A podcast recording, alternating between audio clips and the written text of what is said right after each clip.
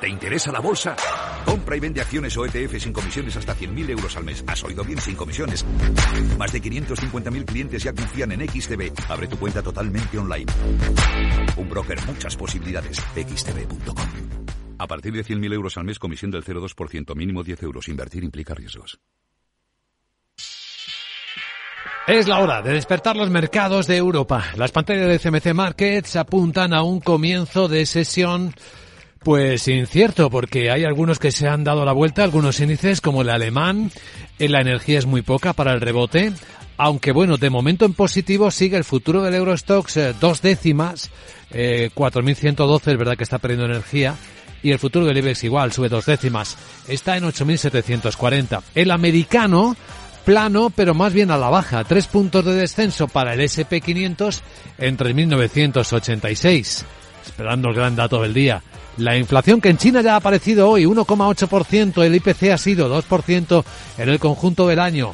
Y con el índice de precios al productor moderando la subida, se ha quedado en siete décimas frente al 1,3 anterior. Sandra Torrecillas, buenos días. Buenos días. Hoy sin duda todo rondará en torno a ese IPC estadounidense, como comentas, eh, para el que se espera que baje un 0,1% en el mes de diciembre y la tasa interanual se modere desde el 7,1 hasta el 6,5% y eso puede dar pistas de por dónde la Reserva Federal eh, puede manejar la política monetaria, la subida de tipos de interés. En Europa esperamos el informe mensual del Banco Central Europeo. Vamos a tener eh, la segunda subasta de bonos y obligaciones en el caso de hoy en España y además vamos a escuchar con atención al secretario general del Tesoro, a Carlos Cuerpo, porque va a presentar la estrategia de financiación del Tesoro para este año y tendremos además el índice de confianza de los consumidores del mes de diciembre. Pues todo esto en el informe de preapertura con la información necesaria para no encontrarse luego sorpresas en el mercado. Vamos a examinar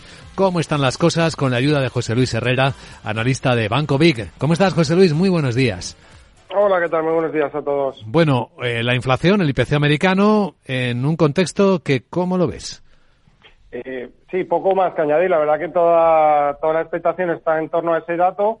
Se viene hablando estos días pues de la posible, los posibles efectos de segunda ronda que pueda tener la inflación más adelante a lo largo del año. Yo creo que eso va a ser clave clave también eh, de los tipos neutrales en los que debería llegar el, el BCE, pues eh, que a partir de febrero pues quizás debería empezar a subir tipos un poco más rápido que la FED, ya que también empezó más tarde, y, y sobre todo pues las implicaciones eh, en Estados Unidos, ¿no? Que, que, los tipos actuales pues puedan tener sobre, sobre la economía.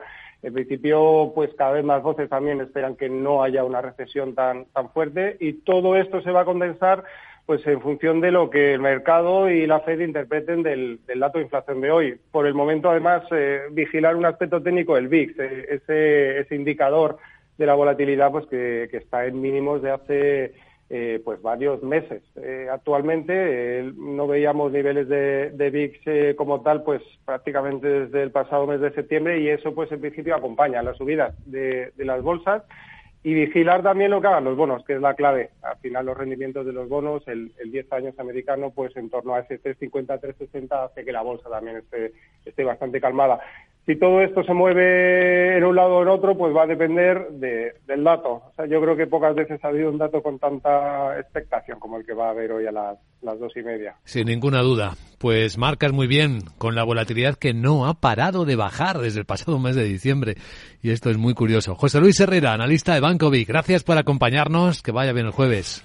Feliz jueves a todos, gracias. En nuestro foco, antes de que abra la sesión, Sandra, está Logitech con ventas preliminares que han sido feas. Sí, han sido feas y ojo porque en preapertura los títulos de esta compañía de periféricos informáticos, de ratones, de teclados, está bajando un 16%. Ha adelantado ventas preliminares de su tercer trimestre y le han caído un 22%. Y es que además ajusta a la baja las previsiones anuales. Ahora dice que las ventas le van a caer entre un 13 y un 15%. Ya esperaba caídas, pero no tan altas. Y cuidado con las caídas, que como pétalos de flores marchitas parece que están empezando a caer CEOs de distintas compañías. Ayer a estas horas hablábamos del de Celnex y hoy el de Vodafone España. El de Vodafone España, Colman Digan, ha comunicado su decisión de dejar el cargo el próximo 31 de marzo, aunque dice que se va a mantener vinculado para asesorar en proyectos estratégicos hasta finales del mes de julio, que va a ser cuando se va a producir su salida definitiva.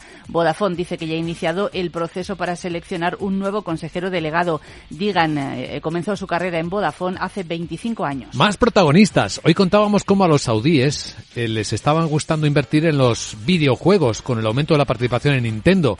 Pues aquí tenemos las previsiones de Ubisoft y no son muy buenas. Si este fabricante francés de videojuegos eh, lo que ha dicho en las últimas horas es que tiene que aumentar las provisiones hasta 500 millones de euros, rebaja objetivos de ventas trimestrales y para todo el año porque las ventas son más débiles de lo esperado y además su consejero delegado habla en conference call de reducción de personal, aunque no ha querido dar detalles de cuál va a ser la cantidad de personas que van a salir fuera. Bueno, en contraposición, ¿saben quién está muy fuerte? TSMC, Taiwan Semiconductors, que ha publicado resultados y vaya, cómo ha vendido. Sí, es el fabricante de chips más grande del mundo y ha subido el beneficio en el cuarto trimestre un 78%. Ha superado previsiones y sobre todo lo ha hecho por las fuertes ventas de chips avanzados, los de gama más alta que fabrica para clientes como por ejemplo Apple, porque las ventas de semiconductores más baratos le han bajado. A ver qué impacto tiene eso hoy en los eh, mercados europeos donde también cotizan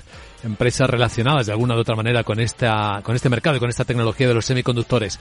Y por último, antes de que empiece esto, minoristas británicos. Entre ellos eh, Tesco, que es la mayor minorista del Reino Unido, mantiene previsiones eh, porque le han ido bien las ventas navideñas. Lo mismo ha sucedido con Mark Spencer, pero ojo a las ventas de la minorista online Asos que decepcionan.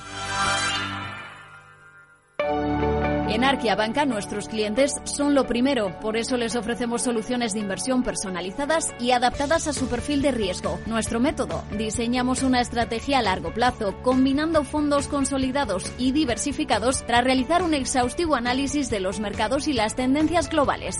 Arquia Banca, cuidamos de su patrimonio como si fuese nuestro. Puede consultar los folletos informativos y los documentos con los datos fundamentales del inversor en los registros públicos oficiales de la CNMV, así como en www.arquia.es y oficinas de Arquia Banca. Hey, asistente, busca cómo invertir ante la subida de tipos. Hay aproximadamente 37 millones de resultados. ¿Quieres que los lea? Uf, mejor que no. Puedes seguir buscando entre millones de contenidos, pero un asesoramiento de calidad solo te lo dará un especialista. En Renta 4 te ofrecemos un servicio de asesoramiento gratuito siempre que lo necesites. Entra en r4.com y descubre cómo te podemos ayudar. Renta 4 Banco. ¿Quieres más?